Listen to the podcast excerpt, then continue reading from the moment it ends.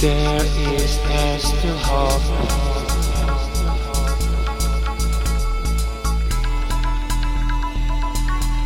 If there is a reason